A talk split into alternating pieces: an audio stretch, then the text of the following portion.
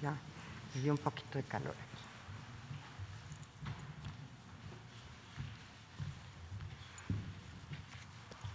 Muy buenos días a todas, a todos ustedes.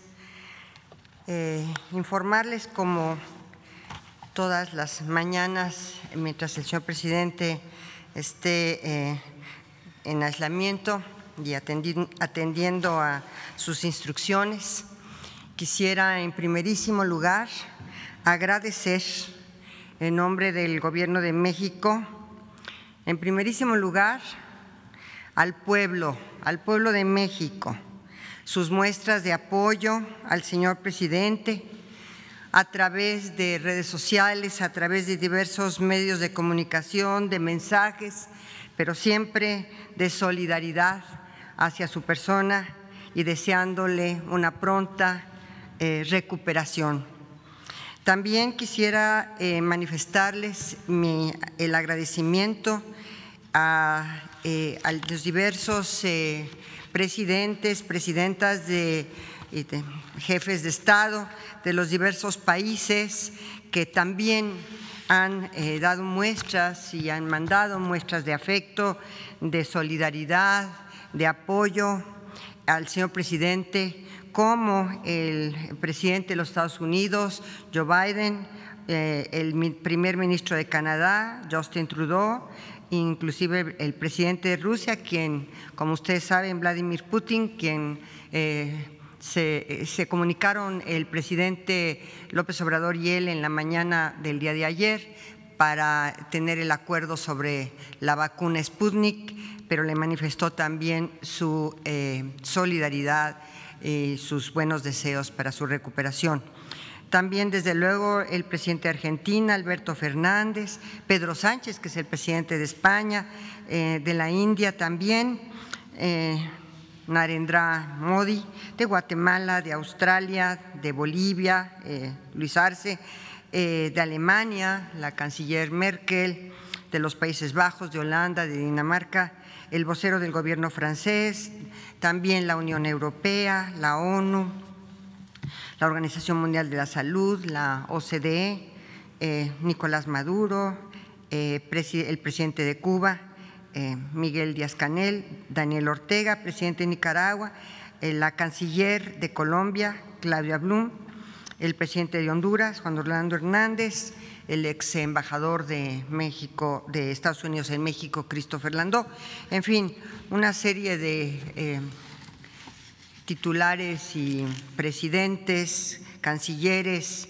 eh, primeros ministros del mundo que han mostrado una, enorme muestra de apoyo y solidaridad eh, al señor presidente en su en, su enfermedad de COVID-19. Eh, quiero también eh, manifestarles que el señor presidente nos ha instruido a que continuemos como todos los martes con el pulso de la salud. Nos va a acompañar en este momento el doctor Juan Ferrer, que es eh, director del INSABI, el director del Instituto Mexicano de Seguro Social, Soy Robledo, y también nos acompaña Luis Antonio Ramírez, el director del Instituto de Seguridad Social para los Trabajadores al Servicio del Estado. Así que nos van a dar cuenta del tema de cómo estamos en este momento y cómo nos encontramos eh, en la situación del día de hoy eh, respecto a la pandemia y también nuevamente agradecerles a nombre del Gobierno de México y a mi nombre personal a todos los profesionales de la salud eh, que se encuentran atendiendo a la, enfermedad y sobre todo a la población más vulnerable. Este, nuestro agradecimiento, nuestro reconocimiento a todos ellos por su trabajo, por su solidaridad y por su entrega a los pacientes. Sin más, eh, si quieres, eh, Juan, por favor, tomar eh, el uso de la palabra y empezar a dar la información correspondiente al pulso de la salud esta mañana. Ah, soy, gracias. Muchas gracias y muy buenos días a, a todas y a todos. Por su secretaria, estimado Juan Ferrer, Luis Antonio Ramírez. Eh, estamos aquí, como todos los martes, desde hace ya varios meses, presentando el pulso de la salud y, en particular, el reporte diario del comunicado técnico de epidemiológico que presenta el doctor López Gatel en este mismo salón a las siete de la noche y que lo hacemos los martes aquí en la conferencia de prensa del presidente Andrés Manuel López Obrador. Podemos pasar la siguiente. El número de casos estimados que tenemos a la, a la fecha es de 1.964.840, de las cuales ha habido 1.335.876 personas recuperadas. Y al día de hoy eh, se estiman 103 mil eh, casos, casos activos. El, el resto de los números son obviamente en el acumulado. La siguiente es el índice de positividad. Como lo saben, es este porcentaje de personas que dieron positivos para la prueba de COVID de todo el universo de aquellos que se han realizado la prueba. A la fecha, durante toda la pandemia, en el dato acumulado, han sido notificadas cuatro millones cuatro mil personas, de las cuales dos millones cincuenta mil han resultado negativas y han sido confirmados un millón eh, mil cuarenta casos. La siguiente, en la tasa de letalidad, tenemos un 6% para esta segunda semana del año. Es la segunda semana porque este dato se, se va calculando sobre la semana epidemiológica, esto es la semana 2 del 2021. Hay lamentables 150 mil 273 defunciones acumuladas y una disminución en esta tasa de letalidad de un punto porcentual. La siguiente, por favor. Respecto a la hospitalización, a la disponibilidad para todos aquellos que enferman y su estado de gravedad requiere de la hospitalización. Recordemos que el 20% de aquellos que, son, que se contagian eh, evolucionan a un cuadro severo grave que requiere de hospitalización. En ese sentido, hay hoy ocho estados que presentan un nivel de ocupación eh, superior al 80%, son la Ciudad de México, el Estado de Guanajuato, el Estado de México, Hidalgo, Nuevo León, Puebla, Morelos y Guerrero. Este dato es respecto a las camas generales de hospitalización. Recordemos también que todo, no todo aquel que se hospitaliza está en una unidad de cuidados intensivos o requiere de ventilación mecánica. Son las camas de ventilador en donde se puede hacer mucho para la recuperación y mejorar el pronóstico de vida de las personas que eh, son ingresadas por COVID-19. Los estados que tienen una ocupación entre el 69% y el 50% son Nayarit, Querétaro, Veracruz, Michoacán, Jalisco y Oaxaca. Y el resto de las entidades, 18 estados, tienen una ocupación menor al 50%. En términos de las camas que ha dispuesto el gobierno federal, en coordinación con gobiernos estatales también, eh, tenemos 34.846 camas totales, de las cuales al día de hoy están ocupadas 20.871 y hay 13.975 disponibles. Esto nos da un 60% de ocupación nacional. La siguiente, respecto a las camas que se tienen disponibles con un ventilador, Tres estados tienen una ocupación mayor del 70%, la Ciudad de México, el Estado de México y Nuevo León. Eh, los otros estados, siete que tienen esta ocupación, entre el 69 y el 50%, Colima, Morelos, Aguascalientes, Hidalgo, Puebla, Querétaro y San Luis Potosí. Respecto a estas camas, de las 10.376 que se tienen disponibles en todo el país con ventilador, 5.500 están ocupadas y 4.872 están disponibles. En esta segunda parte la siguiente, que tiene que ver con el componente de vacunación. Eh, podemos ver el avance diario. Como ustedes saben, desde el 24 de diciembre empezaron a llegar eh, embarques y desde el 24 de diciembre más bien se empezaron a aplicar las vacunas. Las vacunas llegaron el 23 y el 24 se estaban empezando a aplicar. Y se lleva un reporte todos los días de cuántas vacunas se pusieron eh, en, nuestro país. El día de ayer, lunes 25 de enero, se aplicaron 8.279 vacunas. En el acumulado, la siguiente, tenemos 642.105 dosis de vacunas aplicadas. Aquí es importante destacar la siguiente, que de esas 642.105 dosis, 613.000 han sido aplicadas en la, primera, en la primera dosis del esquema de vacunación. En este momento estamos hablando exclusivamente de vacunas Pfizer Biotech, que como ustedes saben requieren de dos, de dos dosis, y ya hemos aplicado 28.715 segundas dosis, es decir, 28.000 esquemas completos ya de vacunación en nuestro país. Es el 4% del total de, esquemas que se van a, a aplicar y se sigue, se sigue avanzando. La siguiente, respecto a las dosis que fueron asignadas el 20 de enero, a partir de la llegada el 19 de enero de un embarque de, vacunas, el avance es del 59%. Y en la siguiente se puede ver cómo ha ido evolucionando eh, por embarque, es decir, cada vez que ha llegado una vacuna se considera un embarque y el avance respecto a ese. En el del 23 de, diciembre se han aplicado el 100% de las vacunas que llegaron en esa fecha, lo mismo el 26 de diciembre y el 30 de diciembre. Respecto a las del 5 de enero, también el 100% han sido aplicadas y quizá lo más relevante eh, de las vacunas que llegaron el 12 de enero, que ha sido el embarque más grande de casi medio millón de, de vacunas, el 100% ya han sido aplicadas de las que arribaron a nuestro país el 19 de enero, el 43% han sido aplicadas y se están también utilizando para estas segundas dosis, para completar esquemas, para tener esquemas completos de vacunación. La siguiente, por favor. Respecto a los CESAVIS, estos eventos supuestamente asociados a vacunación e inmunización, tenemos un punto siete por ciento, es decir, 4.416 casos, de los cuales 4.375 son casos no graves.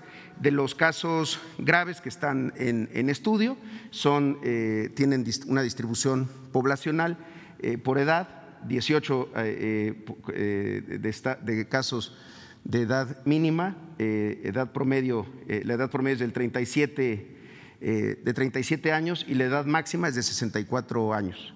Luego, el estado actual de los casos, seis siguen en hospitalización y 35 ya han, han, sido dados de alta y la distribución entre hombres y mujeres. Ocho de los 41 casos han sido hombres y 33 han sido mujeres. Además, como aquí se presenta su distribución de cómo se han presentado estos casos graves en estado por estado.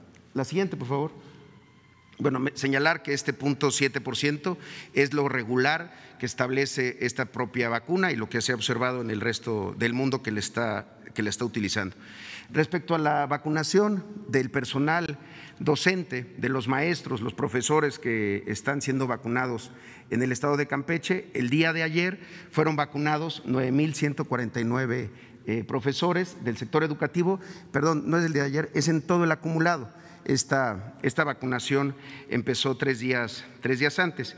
Y en ese sentido, de señalar que en este momento se ha completado un primer universo de población de maestros de educación básica y de, eh, eh, pública, en donde se está avanzando para la vacunación de, profesores de educación media, superior y también de instituciones eh, privadas. Como lo pueden ver, la siguiente, la vacunación ha ocurrido en esta ocasión tanto en unidades médicas, unidades médicas familiares, unidades médicas rurales, tanto del ISTE, del IMSS, de, Pemex, de los servicios de salud, pero también en escuelas.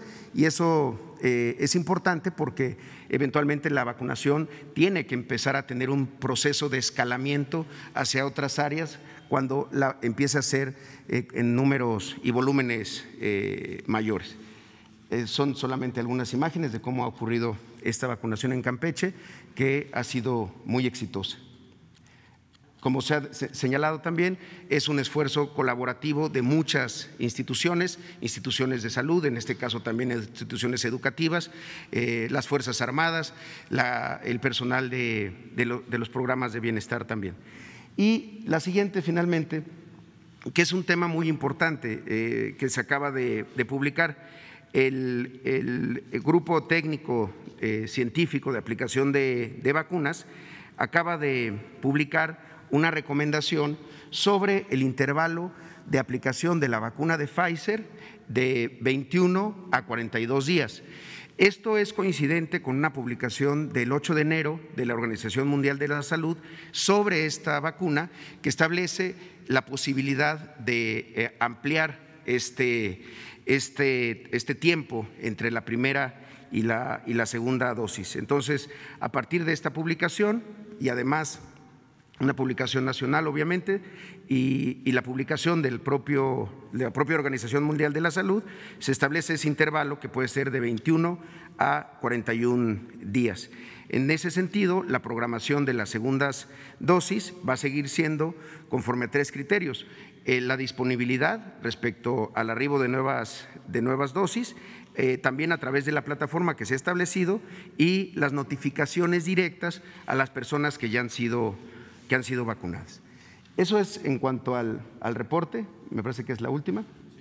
Y eh, si quisiéramos señalar un punto, si me lo permiten, sobre un acuerdo que se publicó el día de ayer, que es de la mayor relevancia respecto a la posibilidad de los estados e incluso de la iniciativa privada para la adquisición de las, de las vacunas. El día de ayer, el secretario Jorge Alcocer Varela eh, eh, eh, firmó y, se publicó en el Diario Oficial de la Federación, en su edición vespertina, este, este acuerdo que tiene que ver con la acción extraordinaria en materia de salubridad general para que los gobiernos de las entidades federativas, en su calidad de autoridades sanitarias, así como personas físicas y morales, tanto del sector social como del sector privado, que integran el Sistema Nacional de Salud, puedan coadyuvar a la Secretaría de Salud Federal en la implementación de la Política Nacional de Vacunación contra el virus SARS-CoV-2 para la prevención del COVID-19. Lo que establece este acuerdo en la parte final si pueden pasar a, la parte de los, del acuerdo, después de, los considerandos, es que eh, los gobiernos de las entidades federativas, insisto, en su calidad de autoridades eh, sanitarias, pueden realizar ante la Secretaría de Salud o deben realizar ante la Secretaría de, de Salud las siguientes, los siguientes pasos o los siguientes lineamientos, que son cinco. Primero, presentar los contratos que suscriban con las farmacéuticas que están autorizadas en México para la adquisición de vacunas contra el virus SARS-CoV-2. Segundo, informar la cantidad de dosis de vacunas adquiridas contra el virus SARS-CoV-2 y las aplicadas a la población en general con información desagregada conforme a la Política Nacional de Vacunación contra eh, SARS-CoV-2 para la prevención de la COVID-19 en México. Tercero, respetar el calendario, así como la prioridad por grupos de personas establecidos en la, citada Política Nacional de Vacunación, para que se eviten duplicidades, para que nadie eh, tenga ese escenario de ser programado eh, dos veces para la vacuna. Cuarto, instrumentar las medidas de prevención y control pertinentes conforme a los criterios que emita la Secretaría de Salud.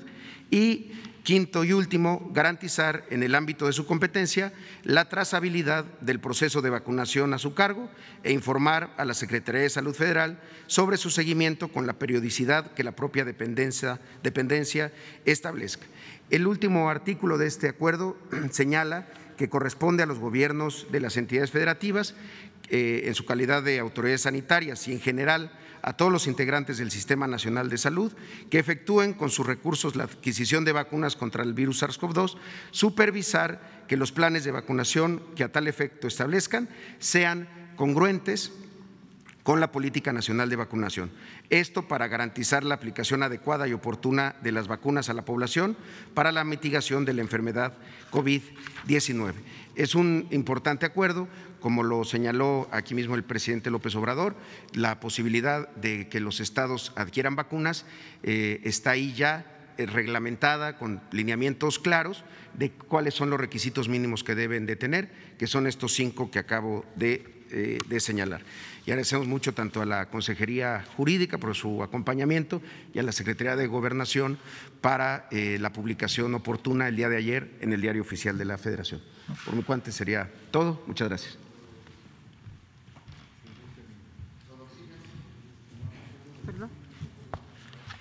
Eh, también eh, reconocer y agradecer las muestras de solidaridad de los expresidentes de México, de los legisladores, de los presidentes de los partidos políticos, de organizaciones no gubernamentales, en fin, de por supuesto los gobernadores, de la gobernadora, de la jefa de gobierno, sus muestras de solidaridad eh, y deseándole pronta recuperación al señor presidente de la República. También comentarles que creo que es importante que el señor presidente atendió el día de ayer no solamente la conferencia con el eh, presidente ruso Vladimir Putin, sino también estuvo muy al pendiente y atendió toda la reunión de la UNOPS para la compra de medicamentos y material de curación. Eh, así que el presidente, dentro de su eh, confinamiento, estuvo, por supuesto, atento y trabajando en estos temas tan sensibles de la salud de los mexicanos. Eh, sin más, quisiera alguno de ustedes hacer algunas preguntas. A ver, tú en la segunda fila, usted, ¿sí? Y la, y la tercera fila está ahí. Gracias. A ver. Gracias, secretaria. Celsin Juárez, de Cilina MX. Hemos recibido diversos reportes de gente de Mexicali, Baja California, ahorita aprovechando que es el pulso de la salud, quejándose por la contaminación excesiva que se vive en, esta, en este municipio. Es uno de los municipios más eh, contaminados del continente. Y bueno, eh, a nivel federal, ¿qué acciones se pueden tomar? Lamentablemente, a nivel municipal, a nivel estatal, no se ha tomado ninguna, las fábricas siguen abiertas y obviamente pues esto está complicando también la situación del COVID-19 que se vive allá. Y por otra parte, eh, quería preguntarle también, em, desde el 14 de enero en la comunidad de Pashtontica del municipio de Oxucan, allí en Chiapas, se ha vivido una espiral de violencia. Se han, eh, debido a esta mala gestión del presidente municipal, se han enfrentado grupos opositores y eh, pues simpatizantes que han terminado con heridos de bala, escuelas destruidas, grupos indígenas se han tenido que mover de, su lugar de origen. A través de la Fiscalía también de Justicia Indígena ya se abrió una carpeta de investigación, pero quiero preguntarle a usted, eh, ¿qué acciones se pueden tomar también de manera inmediata para estos grupos indígenas que están siendo desplazados? Muchas gracias. La primera pregunta respecto a que Mexicali es uno de los municipios más contaminados eh, de la región. Sí te podría decir que podría yo hablar eh, con el señor gobernador de Baja California y también con el presidente municipal para ver qué medidas pueden en este momento empezar a tomar para disminuir la contaminación en el municipio de Mexicali, además de hablar con la secretaria de Medio Ambiente, con la doctora María Luisa y también con la procuradora eh, Blanca Alicia, eh, Blanca Alicia eh, Mendoza para que atiendan debidamente esta situación. Hoy mismo hablaría yo con, con las cuatro, los cuatro funcionarios tanto el gobernador como el presidente municipal de Mexicali, como con María Luisa Albores y como con Blanca Alicia Mendoza, con, las cuatro, con los cuatro funcionarios, eh, para que atiendan debidamente este tema y se tomen medidas urgentes para empezar a disminuir la contaminación, que como dices, eh, yo la verdad no tenía el conocimiento de la gran contaminación que tú estás expresando, pero que se atiende el problema.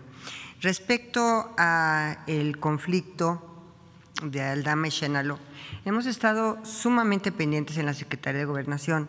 Yo te puedo decir que el señor subsecretario Alejandro Encinas ha estado ahí en la región varias veces, varias veces. Se han firmado acuerdos entre las dos comunidades.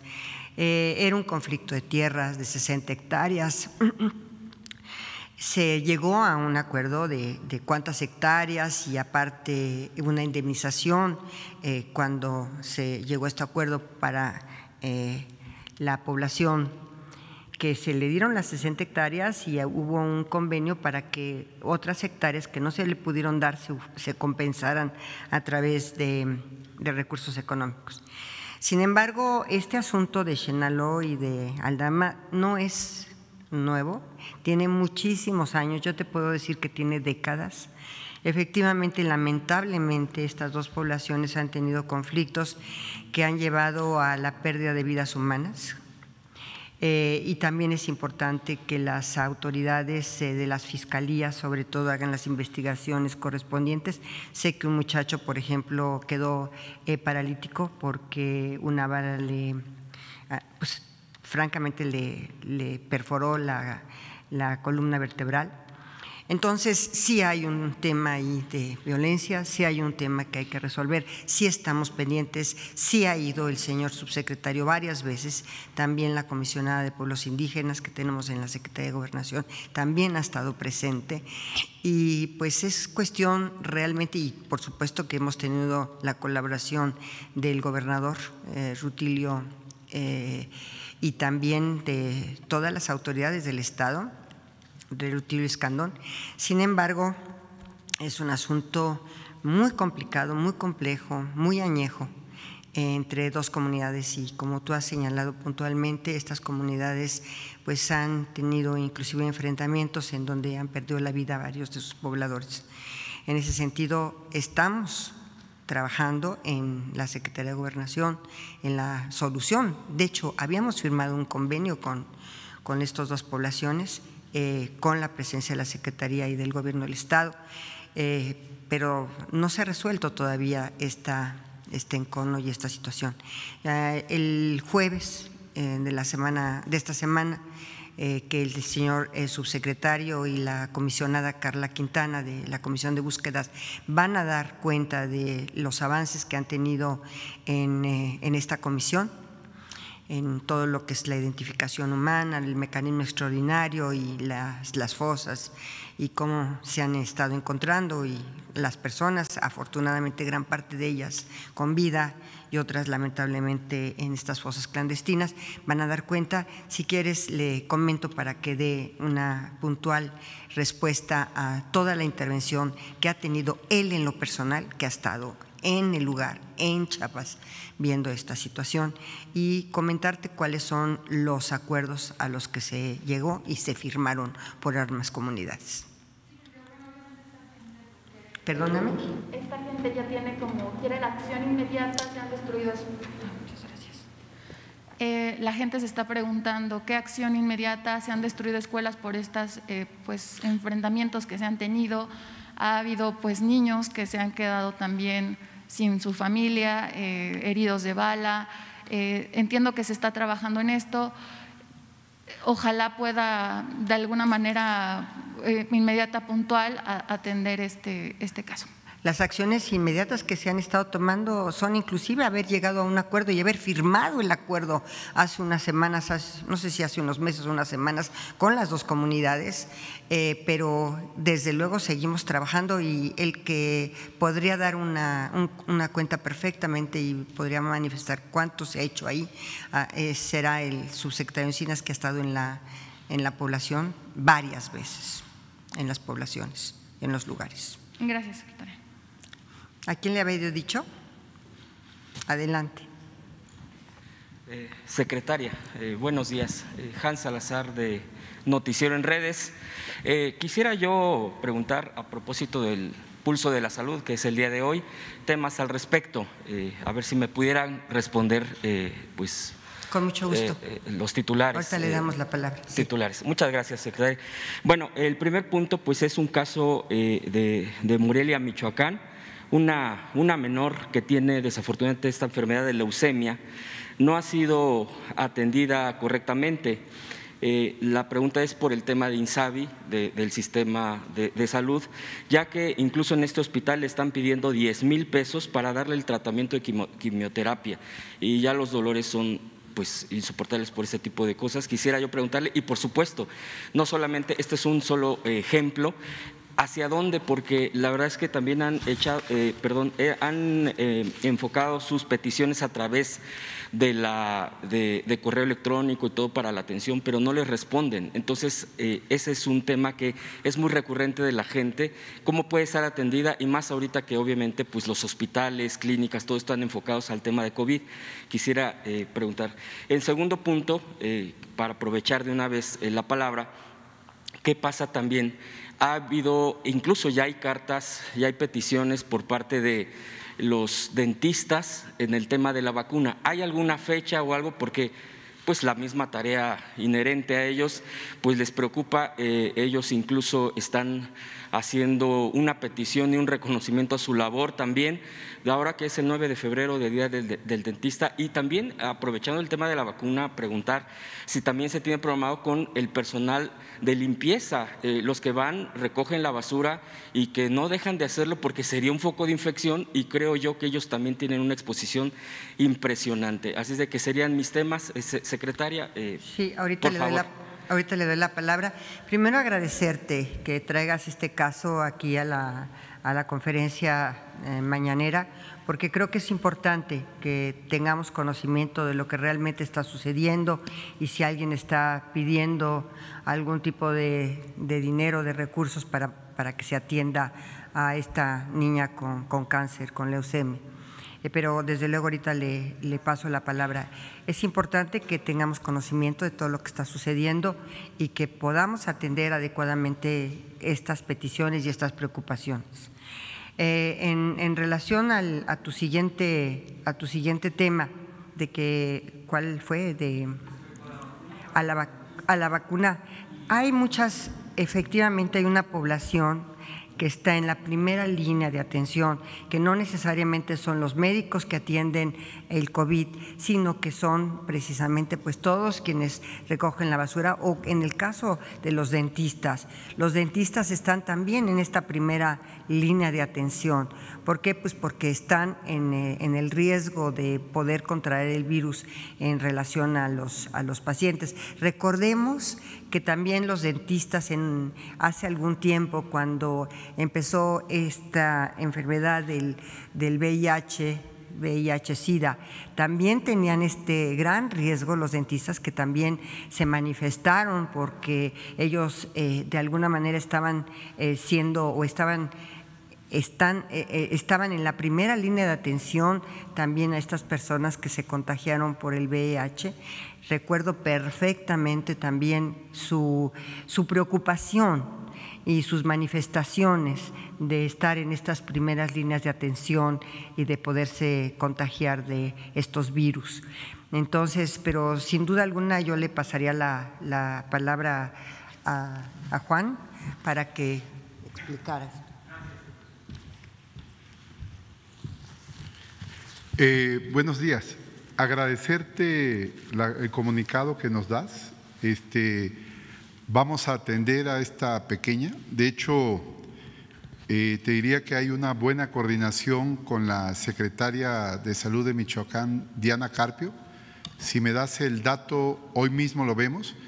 Y recordarles que a partir de la creación del Instituto de Salud para el Bienestar, el presidente Andrés Manuel López Obrador se comprometió que hacia 2020, el primero de diciembre, los tres niveles de atención iban a ser gratuitos. Comentarles a ustedes que la propia ley estableció que el primero y segundo nivel, entrando al INSABI, ya eran gratuitos. Al día primero de diciembre del 2020, la Secretaría de Hacienda, en acuerdo con el presidente Andrés Manuel López Obrador, estableció un monto para los institutos nacionales de salud de todo el país en el orden de 7 mil millones de pesos.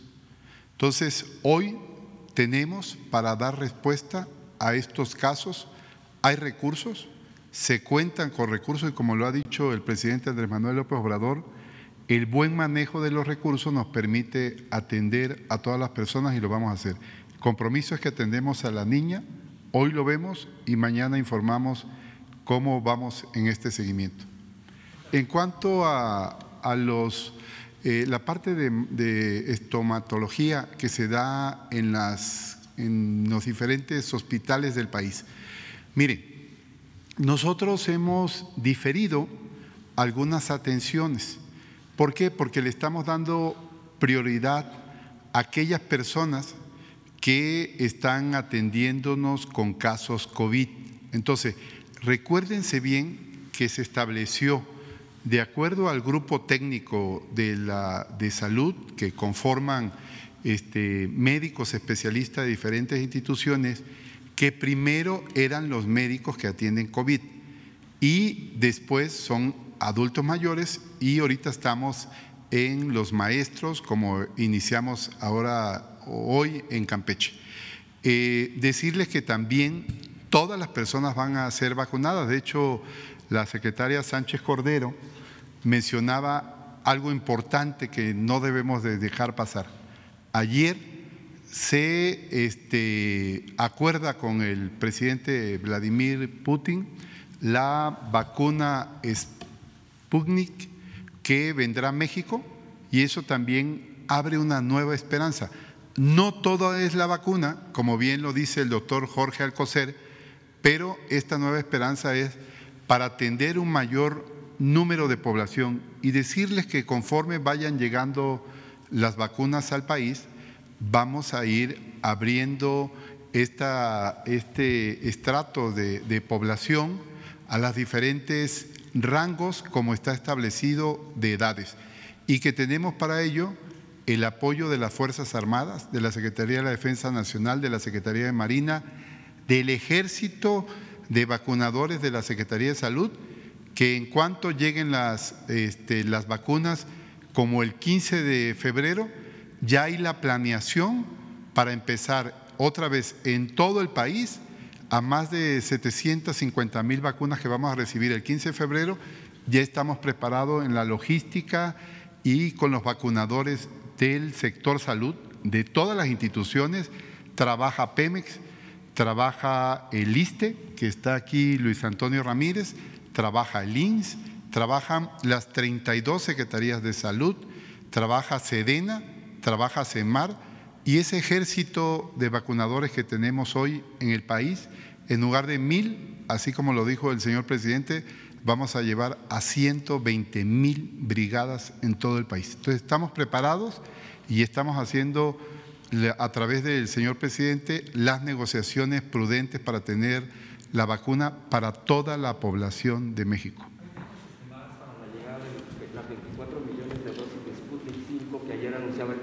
¿Hay fechas estimadas? Sí, miren, de hecho, este, ahorita el secretario Jorge Alcocer y, y Hugo López Gatel, a través de videoconferencia, están comunicados porque el primer embarque llegaría la próxima semana alrededor de 200 mil vacunas, pero estamos hablando que ese es el, primer embarque.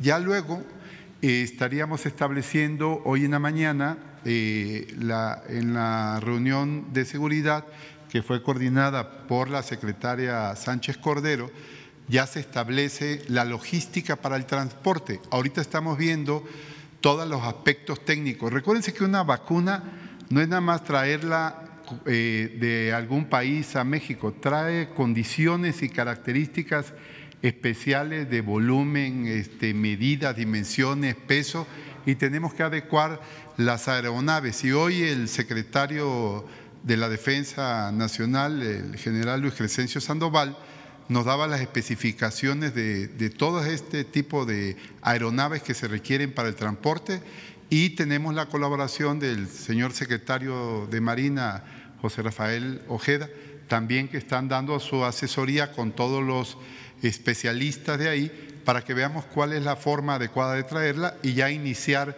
el traslado de esta vacuna directamente a nuestro país. Gracias.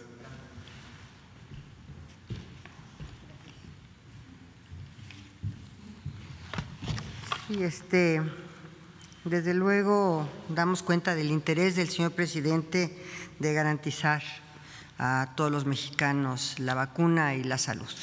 Esto es su prioridad y por supuesto que en colaboración en, con la cooperación de todos los gobernadores, la gobernadora, las entidades federativas, todos sus sistemas de salud y pues vamos avanzando en esto. te había yo dicho a ti, a la tercera fila. A ver, sí, adelante. No, el señor. Tu nombre, por favor. Muy buenos días. Nos da gusto a los mexicanos tener una mujer aquí. ¿eh? Segundo, porque eso hay un augurio bien y preparada. Son dos preguntas que tenemos que tener respeto también a los que nos escuchan. Una de salud, ¿verdad? Donde los gobiernos no se ponen de acuerdo con la federación estatales. En Coahuila, pues tenemos otro semáforo, tenemos otras condiciones, dice el gobernador allá, diferentes a la, del, a la de la federación.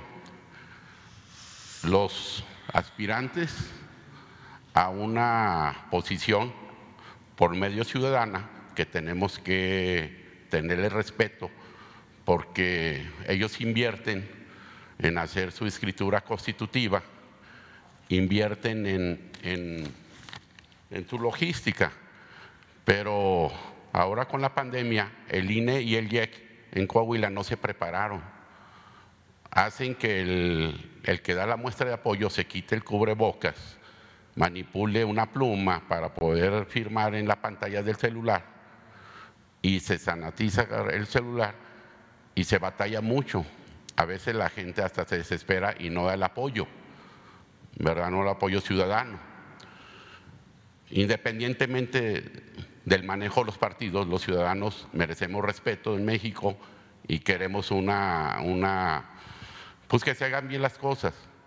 Entonces, eh, en, en Coahuila el gobernador y en el municipio de Torreón, eh, hacen cosas diferentes al sistema de salud federal. Allá están abiertas los bares, allá eh, hay mucha, eh, pues que en Piedras Negras no hay camas, pero en Torreón sí, y que los de Piedras Negras se pueden ir a Torreón a atenderse, y total, ahora con los gobernadores federalistas que dicen que van a comprar las vacunas, que les interesa la salud de sus gobernados, pues nos, nos da gusto que hayan presentado un acuerdo bien legal, que, que los dejen, que ahora sí no pongan vacunas de agua a los niños de cáncer, ¿verdad? Hemos estado durante mucho tiempo, somos un país pues, muy maravilloso, con muchos recursos, y necesitamos eso, que, el INE y el IEC y el TRIFE, porque también el TRIFE estamos batallando, en un municipio de Hidalgo, el 15 de diciembre golpearon a la gente, un hermano de, Carolina Villano, Juan José Villano, el papá algo de Hidalgo, y a mí me, a mí me pudo porque pues les mandé videos aquí a personas cercanas al presidente y dejaron que golpearan a la gente. cachetearon a un teniente, lo metieron a la presidencia este señor hermano de Carolina Villano, y, las Fuerzas Armadas no dijeron nada. Tenemos que, el señor presidente dice, digan todo, y si yo no hago nada, pues voy a ser cómplice, ¿verdad? Tenemos pues mucha gente que no cree todavía en la justicia, que porque nadie está en la cárcel, pero pues ustedes no pueden manejar a los jueces, a los magistrados, a toda esa gente que no quiere cambiar. ¿Verdad? Y en sí, esta pregunta es para eso, de que cómo se le va a hacer a los candidatos independientes en todo México y más en Coahuila, en los estados que están en semáforo rojo, de acuerdo a la federación, y el gobierno estatal dice que no, que están en verde y pueden bailar y pueden andar haciendo fiestas en sus casas y hasta los funcionarios hacen bodas, ¿verdad? De sus hijos y nadie les pide nada porque tienen permiso. El poderoso tiene permiso y el, pueblo no. Señora, y, la otra pregunta para usted, porque esa fue para los de la salud, que, que sabemos que agarraron un sistema colapsado ¿eh? de salud. Y la otra es para usted, magistrada que, y es magistrada, es de una injusticia a unos maestros allá en Lerdo y en Gómez Palacio que están pagando unas casas de hace 12 años porque el FOBISTE y todavía hay funcionarios que hicieron ese cohecho, usted sabe de eso, yo me estoy enterando que es la palabra, le pagaron al constructor y ellos reciben en su quincena y en el mes el descuento sin tener la casa. ¿Cómo ve? Y a veces ni el terreno y la constructora vende dos veces también el registro público y todo. Y yo sé que agarramos que agarraron ustedes un país muy destrozado, con mucha corrupción y todo. Y yo le dije a los maestros, porque ellos, pues cuando reciben el, reciben el, el pago, viene descuento de una casa que no tienen, donde está la autoridad con el constructor, está coludido y este problema viene de 8, 7 años. Y ahora que vinieron en, en, en abril aquí a México, los atendieron los mismos que hicieron el fraude. O sea, tenemos que cambiar. Ya son dos años y hay gente preparada en México, magistra o secretaria de gobernador. Hay gente preparada, tengan confianza, ¿verdad? Y a los compañeros de aquí, de, de los medios, también les pedimos también, también mesura, ¿verdad? Todos somos mexicanos y, y estamos en cadena de oración mucha gente por todos los enfermos de COVID, no nada más por el presidente que tenemos, que pues va a pasar muchos años para que tengamos, pero a lo mejor viene, viene otra mujer después de él, porque tenemos gente preparada. Muchas gracias. Pues yo le, le agradezco por lo que toca a mi persona como secretaria de Gobernación y como mujer, muchas gracias. El presidente nos ha instruido de manera categórica de colaborar estrechamente con los gobiernos de las entidades federativas, con todos, los que no están en la CONAGO, los que están en la CONAGO. Ellos voluntariamente se apartaron de la CONAGO, no sé si ya estén haciendo su propia constitutiva para tener, como lo hizo en su momento la CONAGO, una asociación civil que se constituyó ante notario público como Conferencia Nacional de Gobernadores. Eh, nosotros tenemos eh, periódicamente sesiones con los eh, gobernadores a través de videoconferencias sobre todo en esta época de pandemia, hemos tenido conferencias o videoconferencias prácticamente o cada 15 días o cada semana, dependiendo de la necesidad que se tenga para tener estas videoconferencias. Eh, porque también estamos muy interesados en, pues, en el impacto económico y en el, obviamente, en el impacto sanitario que ha tenido, eh, que ha dejado la, la pandemia, que ha tenido graves consecuencias. Eh, y siempre la instrucción del presidente es mantener una actitud de cooperación y colaboración con eh, todos los sectores, obviamente con los gobernadores, con la gobernadora, la jefa de gobierno y también con el sector económico, con el sector privado. para optimizar los esfuerzos, porque no cabe duda que tenemos que avanzar juntos en esta lucha contra, contra la pandemia que nadie esperaba, por cierto, y que es mundial. Eh, sin embargo, qué bueno que trae usted estos temas de estos maestros.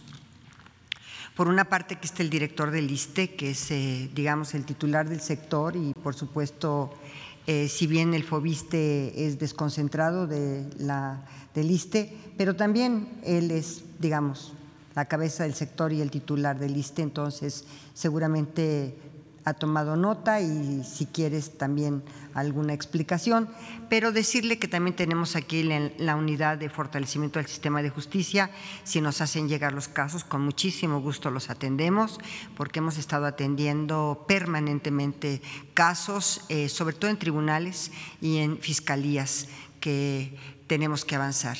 Yo creo que si nosotros logramos un sistema de justicia, de procuración e impartición de justicia fortalecido, vamos a avanzar en un Estado de Derecho al que todos aspiramos.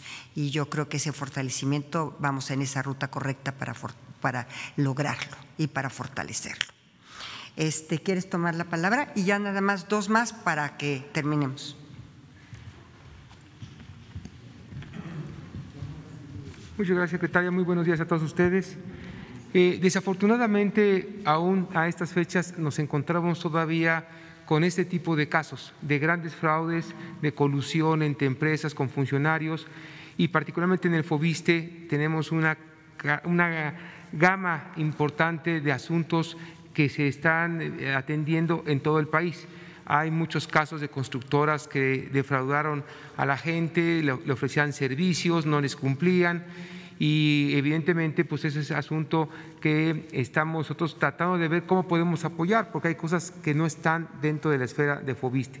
Pero con mucho gusto lo que yo voy a hacer es llevarme los datos que usted eh, trae para que yo le pueda pedir al vocal de Fobiste, Agustín Rodríguez, y le demos con mucho gusto, primero que nada, revisar quiénes son esos funcionarios que siguen todavía en estas prácticas que queremos erradicar y por otra parte también eh, ratificarle que es precisamente la institución de la República quitarnos esos intermediarios. Por eso se han hecho una serie de modificaciones en el marco legal para buscar que la gente pueda directamente adquirir su casa, evitar intermediarios y se han buscado abrir otro tipo de programas para que la gente pueda usar directamente su recurso e invertirlo. Con mucho gusto lo atendemos y aprovecho la oportunidad también para hacer un llamado a la población, a aquellas personas que tengan dificultades y problemas aún con el FOBISTE, nosotros con mucho gusto lo vamos a atender porque es exactamente parte de lo que estamos haciendo, una, una depuración en los procesos, en los trámites y agilizar evidentemente la solución de varios problemas que tenemos desafortunadamente por el abuso que hubo en su momento. Decíamos que dos más de este lado. Me comentaba el doctor Juan Ferrer que si podía él dar cuenta de otro eh, acuerdo eh, que se publicó también en la vespertina del Diario Oficial de la Federación el día de ayer, sobre, también como acción extraordinaria en materia de salubridad general, sobre que la Comisión Federal de Protección contra Riesgos Sanitarios pueda resolver la procedencia de otorgar a los solicitantes registro sanitario que se requiere para la producción y distribución de oxígeno de uso medicinal. Creo que este es un acuerdo muy importante también porque hemos tenido denuncias inclusive de tanques de oxígeno este, pues ya fake, ¿no? Este, eh, de mercado negro, en fin. Así que si quieres, Juan, este, comentarlo respecto a estos lineamientos generales, porque sí hemos tenido un problema muy serio, de, incluso ya la delincuencia está metida en los tanques de oxígeno. Gracias. Gracias, secretario. Eh, hacerles partícipe de este acuerdo que emite el doctor Jorge Carlos Alcocer Varela en su calidad de secretario de Salud y por el que se establece como una acción extraordinaria en materia de salubridad general que la Comisión Federal para Protección contra Riesgos Sanitarios, conocido como COFEPRIS, resuelva la procedencia de otorgar a los solicitantes el registro sanitario que se requiere para producción y distribución de oxígeno de uso medicinal. Si quieres podemos pasar al acuerdo. ¿Es un solo acuerdo? ¿Sí? Abajo, abajo. Aquí está, es un artículo primero y ahí el presente acuerdo dice que tiene por objeto establecer como una acción extraordinaria en materia de salubridad general que la COFEPRIS resuelva la procedencia de otorgar a los solicitantes el registro sanitario que se requiere para la producción y distribución de oxígeno de uso medicinal en un plazo menor al establecido en las distintas disposiciones administrativas que lo mencionan. Miren, deben de tomar en cuenta que este acuerdo se une al interior que se dio el viernes pasado en que tiene prioridad el oxígeno medicinal sobre el oxígeno industrial. Es decir, para este gobierno la salud del pueblo de México sigue siendo y será una prioridad. Muchas gracias. De aquí de este lado, solamente dos. Ya les había dicho a quiénes, ¿verdad? Bueno, a ti, por favor, y después al del chaleco azul. Gracias. Tu Buenos nombre, días. por favor. Buenos días, secretaria Judith Sánchez Reyes, corresponsal de imagen del Golfo de Veracruz. Gracias, Gracias, por el uso de la Judith. palabra. Eh, pues preguntar cómo, es, cómo está eh, el estado de salud del presidente, si ya eh, tiene tratamiento, si estos eh, síntomas leves que refirió el domingo han ido disminuyendo, si te está sometido a alguna dieta en específico. O sea, si- no sé si nos pudieran dar un poquito más de información acerca de esto. Mira, el vocero de, de esto sería el doctor Alcocer, por supuesto, pero yo te puedo decir que se encuentra fuerte y se encuentra incluso interviniendo en algunas de las decisiones más importantes. Ayer estuvo pues casi dos horas con la UNOPS, ¿no? Hora y media con la UNOPS en la compra de medicamentos, estuvo con el eh, presidente Putin en esta llamada, en fin, ha estado en confinamiento, sí, pero yo creo que muy fuerte y, este, y recuperándose muy bien. En relación a, este, a este tema, sí ser muy claros en lo siguiente, desde mi posición como secretaria de Gobernación, por supuesto yo tengo la obligación de que se cumplan las leyes y la Constitución, es una de mis atribuciones y facultades. Y aquí sí tenemos una claridad muy importante sobre la Ley General de Protección de Datos Personales en posesión de sujetos obligados y, este, y de las consideraciones de los datos sensibles eh, de las personas y el presidente pues es obviamente es el jefe de Estado y el jefe de gobierno, pero pues también es una eh, persona eh, y por supuesto eh, son datos sensibles del estado de salud. Eh, y por otra parte, sí manifestarte que es el mismísimo doctor Alcocer quien está presidiendo el equipo médico. Yo, la verdad de las cosas, no tengo eh, los conocimientos, pero sí que está súper atendido y está muy bien.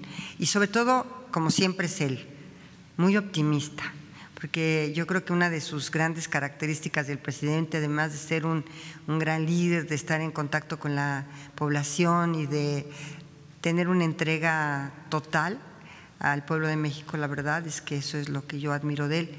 Este, por otra parte, es una gente muy optimista y que siempre tiene y siempre está, eh, digamos, con este optimismo de, de salir adelante en todos los aspectos y no se diga en su vida personal y su salud. Bien.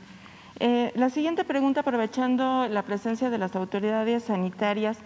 En días pasados, eh, varias personas de la tercera edad han estado refiriendo que les, eh, hacen, les están haciendo llamadas para hacerles una encuesta sobre la vacuna, precisamente para pues, preguntarles si van a querer aplicársela, etcétera. Pero eso ha causado un poco de confusión sobre todo porque también eh, algunas personas han recibido algunos mensajes vía WhatsApp en donde ya les están incluso dando un link para que puedan hacer eh, el registro, eh, empiezan a dar sus datos personales, dado que se tiene previsto que se empiece a hacer esta vacunación a partir de febrero a este sector de la población. No sé si aquí las autoridades nos puedan eh, corroborar esta información para que estas personas estén tranquilas porque lo que, lo que refieren ellos es que piensan que puede ser de, estos, eh, de estas páginas fraudulentas que puedan en un momento dado robar datos. Entonces, no sé si puedan darnos alguna información al respecto. Sí, miren, hay una parte donde sabemos todos que la vacuna es universal, pero también es voluntaria. Entonces lo que hacemos nosotros es que de acuerdo a un registro que tenemos de población, sabemos el nombre de todos nuestros adultos mayores del país. Son alrededor de 15 millones. A todos la Secretaría del Bienestar les está llamando por teléfono y le está diciendo que le digan su nombre, que nos refrenden su edad, le hacemos saber su domicilio y ellos nos dicen si quieren que le apliquemos o no la vacuna. Miren, en este primer este, paso, cuando se establece que una persona dice que sí a la vacuna, nosotros sabemos qué dirección tiene. Y con esa dirección ya sabemos que si hay que ir a su casa, vamos a llegar con estas brigadas de vacunación a su casa. Siempre tenemos el apoyo de un familiar, bien lo dice el presidente Andrés Manuel López Obrador y Gabriel García, que siempre hay una persona cercana a un adulto mayor que nos ha dicho que lo lleva al centro de vacunación. Entonces, en esa parte vamos a estar pendientes de que este adulto mayor puede ir al centro de vacunación y a quién tenemos que ir hasta su casa y vamos a ir a su casa a vacunarlos.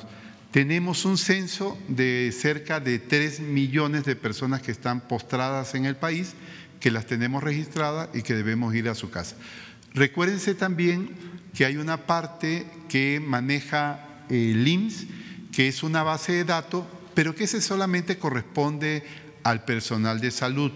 En este caso, para la segunda dosis del personal de salud, estamos haciendo esas notificaciones y lleva un QR. Entonces ahí vamos a, a, obtener su nombre, el hospital donde está adscrito este personal de salud y la fecha en que le toca la segunda dosis de vacunación.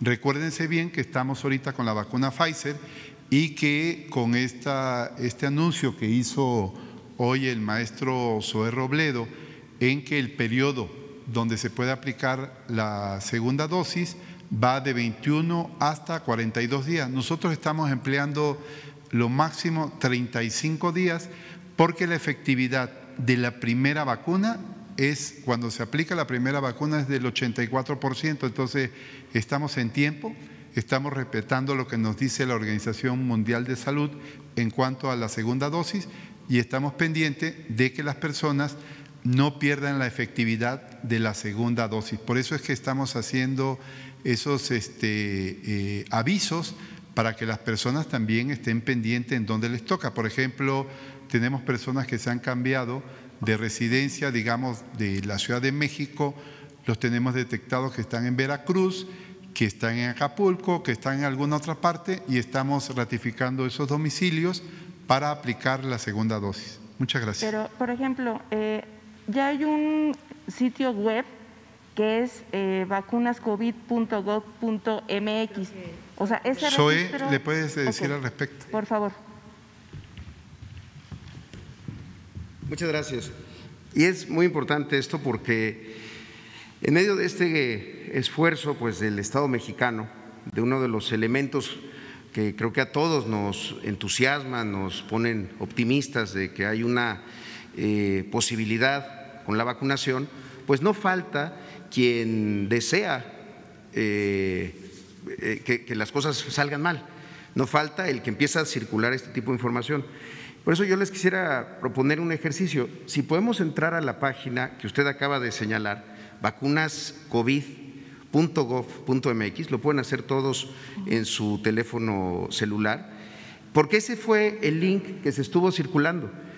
Y si ustedes ven ahí, dice registro exclusivo para el personal de salud que labora en áreas COVID. Y esta otra parte de cuentas es para directores de hospitales, para personal de salud. Si le dan ahí en registro, en sus celulares, si le podemos dar ahí donde dice registro en la parte izquierda, ahí, Dice registro exclusivo para el personal de salud que labora en hospitales COVID. En el momento que alguien ingresa ahí su CURP, si usted me diera su CURP y la ponemos ahí, le dice pues que usted no es personal de salud y entonces que en este momento no puede ser vacunado. Si es personal de salud, va avanzando para el registro, si ya se puso la primera dosis, para decirle cuándo es la segunda, para la, eh, eh, la, declaración de consentimiento informado para quienes no se han vacunado y demás. Entonces, es importante decirlo, porque a eso es a lo que usted se refiere, pero es muy claro, me parece, eh, que es siempre registro exclusivo. ¿Qué es lo que ocurrió? Que hubo quienes empezaron a circular esto por mensajes de WhatsApp diciendo, regístrate ya para poderte vacunar y tal, y te mandaba esto de, repente teníamos un sobreflujo de personas intentando entrar y poniendo su CURP, a quienes se les decía y se les notificaba pues que la CURP no era válida para este momento. Entonces, ahí es donde nos ayudan mucho los medios de comunicación a difundir la información correcta y que no se genere esta eh, pues desinformación porque pues daña a todos al final de cuentas, daña un esfuerzo que es siempre colectivo. Sí, por ejemplo, si alguien pone un falso, un CURP, no falso, sino un CURP que no corresponde, pues dice, para esta etapa usted no se encuentra dentro del grupo de vacunación registrado por su dependencia. Si es personal de salud, por favor contacte a su director médico. entonces, la cuestión de los, de los adultos mayores, el registro va a ser y el, y el decirles en dónde podrían aplicarse la, la vacuna va a ser otro método, no sería a través de una cuestión digital. Exacto, es, otro método. Hay unas partes que son digitales, como lo acaba de mencionar el, maestro Ferrer, eh, sobre el censo que se tiene y las, eh, las llamadas que se están haciendo es para corroborar datos, para confirmar direcciones, para saber si una persona, por ejemplo, está postrada y no se puede mover por sus propios medios, y para una parte que es fundamental en todo proceso de vacunación, el consentimiento informado. Eh, la vacuna es universal, pero voluntaria, es decir, todos van a ser vacunados, pero se tiene que dar un consentimiento informado. En todos los casos, también en el caso del personal de, salud. Pero de verdad que agradezco la pregunta porque esto estuvo circulando mucho y de verdad que vale la pena aclararlo y también pues ayudar a denunciar a quienes quieren generar desinformación por motivos pues que solamente ellos conocen, quién puede estar hoy en contra de que el Estado mexicano avance en el proceso de vacunación. Gracias.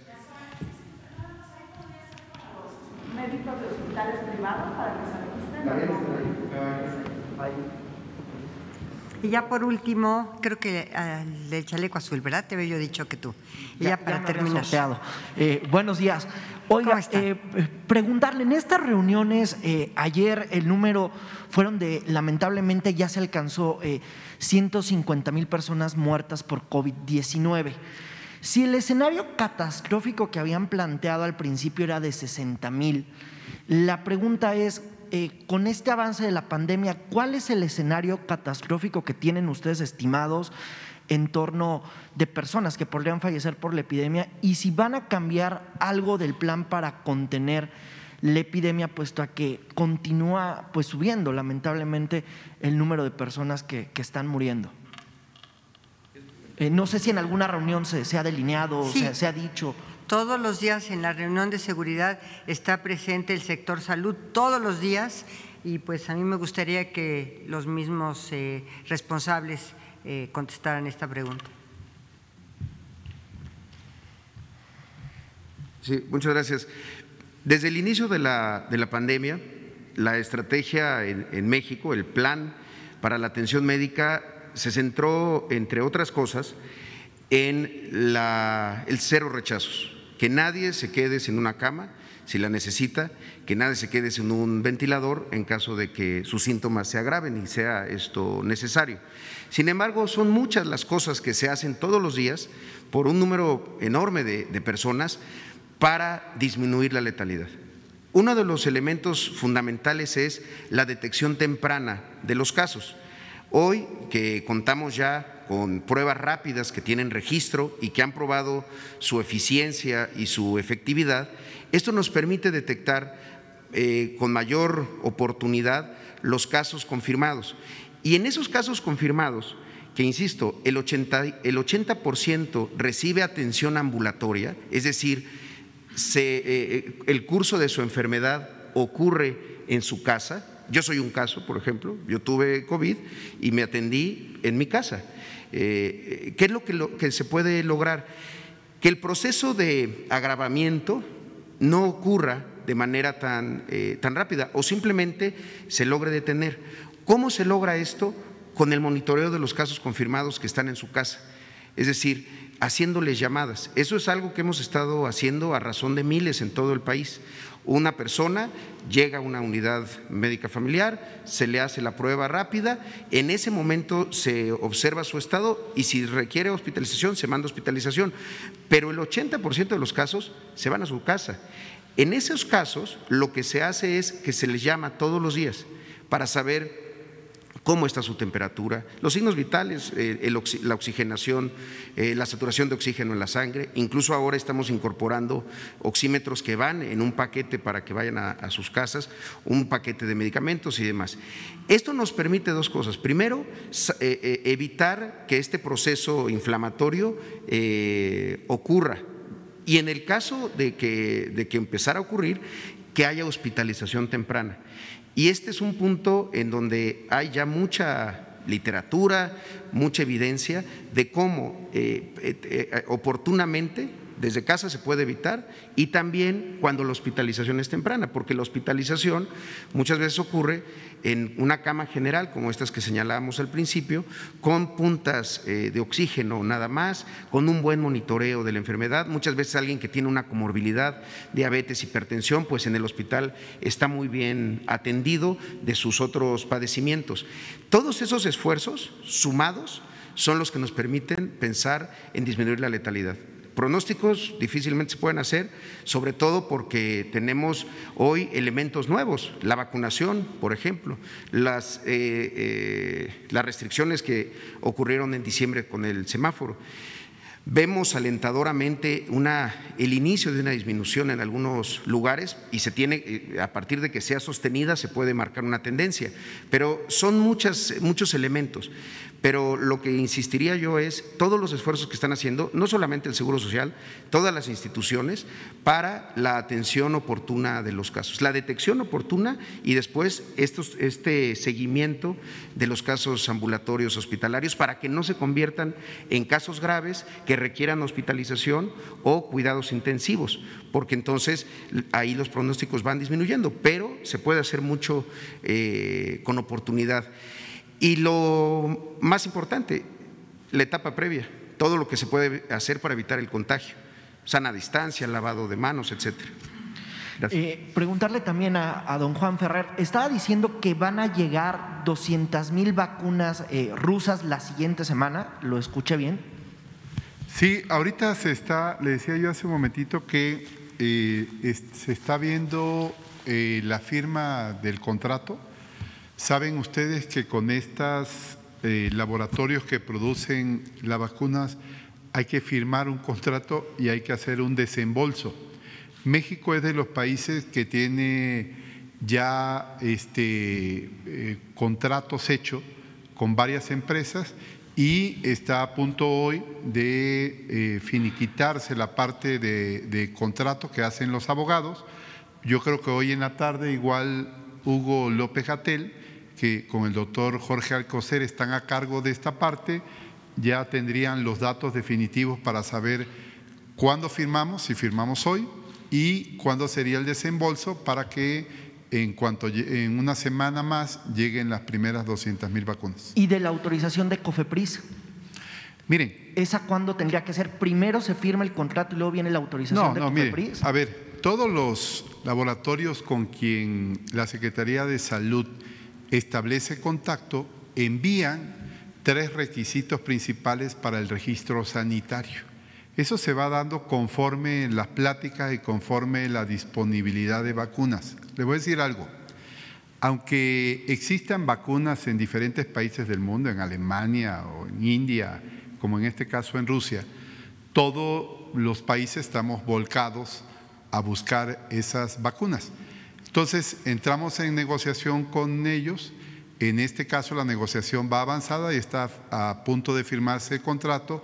Y con la intervención que hizo el señor presidente con el presidente de Rusia, Vladimir Putin, pues esto se aceleró. Entonces, es posible que ya estemos firmando el, contrato hoy, le estoy diciendo hoy se firmará el contrato y estemos haciendo el desembolso conforme a ese, a ese contrato. Para ello, la Secretaría de Hacienda, según nos informó el señor secretario Arturo Herrera, tiene el recurso de 4 mil millones de dólares, si no me equivoco, para que cualquier vacuna que esté a disposición podamos pagarla para que llegue al país. Eso está asegurado. Entonces, hay un fondo asegurado en el país cuando hablamos de, que no hay corrupción es para tener esos fondos y para que tengamos disponibilidad de adquirir la vacuna en cuanto firmemos y nos hagamos de un contrato como de esta naturaleza del que estamos hablando.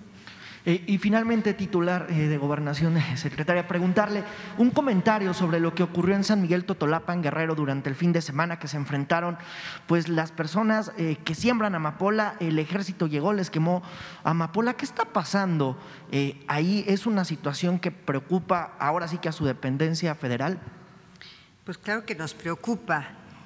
Porque efectivamente pues están en la ilegalidad estos plantíos y obviamente el ejército pues está tratando de erradicar estas eh, y de quemar estos, eh, estas plantaciones.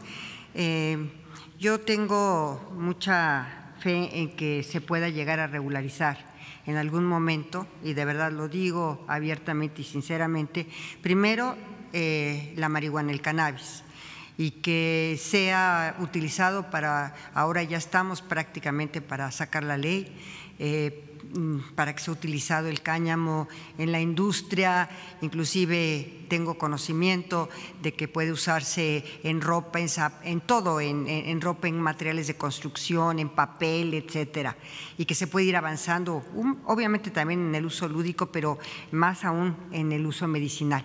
Y en relación, pues también a la amapola, decir que llegará un momento, no, probablemente no no este, inmediato, pero sí a mediano plazo, en donde estos opiáceos puedan llegar a ser eh, regulados en alguna legislación para que también podamos obtener pues todo tipo de medicinas como las se obtienen de ellos, por ejemplo, pues la morfina y otro tipo de sedantes muy necesarios, por cierto, en, últimamente también para poder eh, resolver el tema de, la, de, la, de los enfermos de COVID, en donde tienen que estar anestesiados y tienen que tener este tipo de medicamentos. Entonces, yo eh, hoy por hoy, pues estoy muy alentador, es muy alentador y estoy muy contenta de que se vaya a procesar esta ley sobre la regulación, la regulación, no los planteos ilegales, pero la regulación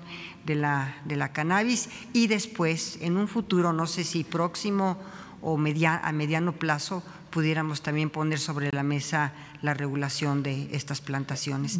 y, desde luego y desde luego pues tratar de que eh, se puedan hacer cultivos eh, legales y diferentes y que se pueda dejar este tipo de plantíos y poder eh, canalizar a todas estas comunidades indígenas, algunos campesinos, comunidades ejidales, campesinos o, o ejidos o campesinos a otro tipo de plantaciones y otro tipo de, cosechas. Eso sería muy importante también.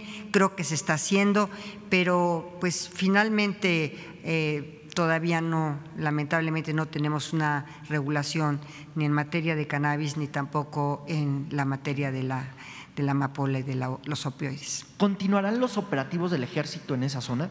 Mira, tenemos que tener la regulación y tenemos que tener regulación para que eh, se tenga la rectoría del Estado en todas estas eh, situaciones. Eh, la rectoría del Estado es fundamental. Yo creo que la ley, concretamente de cannabis, saldrá en los próximos meses. Gracias, buenos días. Gracias a ti. Y ya, la última, a, a ti. A ver, de suéter rojo. Tu nombre, por favor. Sí, buenos días, secretaria de Gobernación. Mi nombre es Sandy González, eh, vengo del estado de Quintana Roo. Eh, bueno, tengo dos preguntas muy rápidas.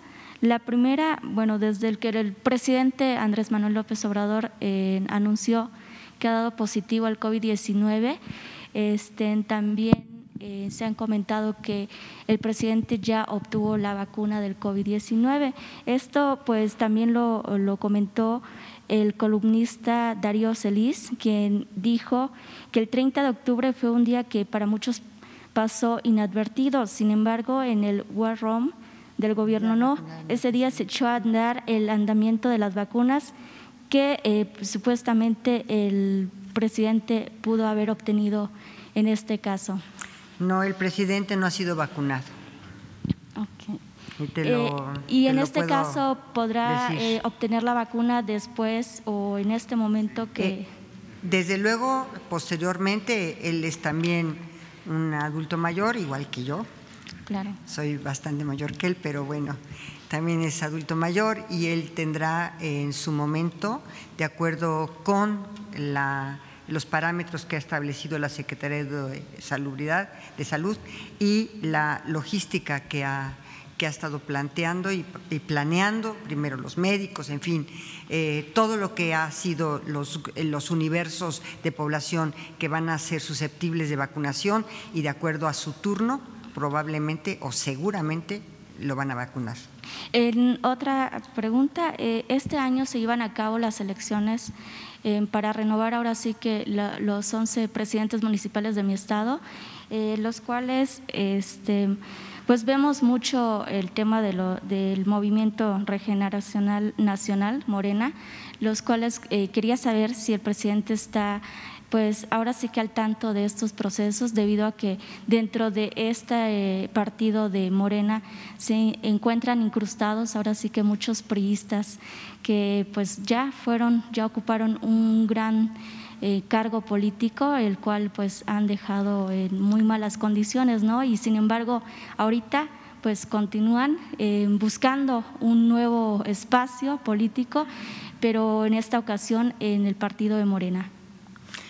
Eh, tú dices que si el presidente está enterado. Sí, así El presidente es la persona más enterada de este país y seguramente está enterado de todo lo que tú estás manifestando, de estas personas que se han adherido al, al movimiento de Morena, al partido de Morena y que vienen de otros partidos políticos. En fin, seguramente él está eh, muy enterado de lo que está sucediendo, no en nada más en el partido de Morena, en todo el país y en todos los partidos políticos y en todos los estados. Así que yo eh, te puedo asegurar que sí. Y yo creo que hasta aquí dejamos las, las este, preguntas. Traigo una lista que me gustaría poder este, entregarle para ¿Cómo no? Que ¿Sí? puede entregar la lista. Al igual hay unas eh, denuncias eh, de ciudadanos donde piden una titulación de sus predios para que pueda. Eh, ¿Una denuncia ciudadana para qué? Este, donde personas piden la titulación de sus predios. Ah, correcto. Con mucho gusto. Muchas gracias a todos. Nos vemos mañana.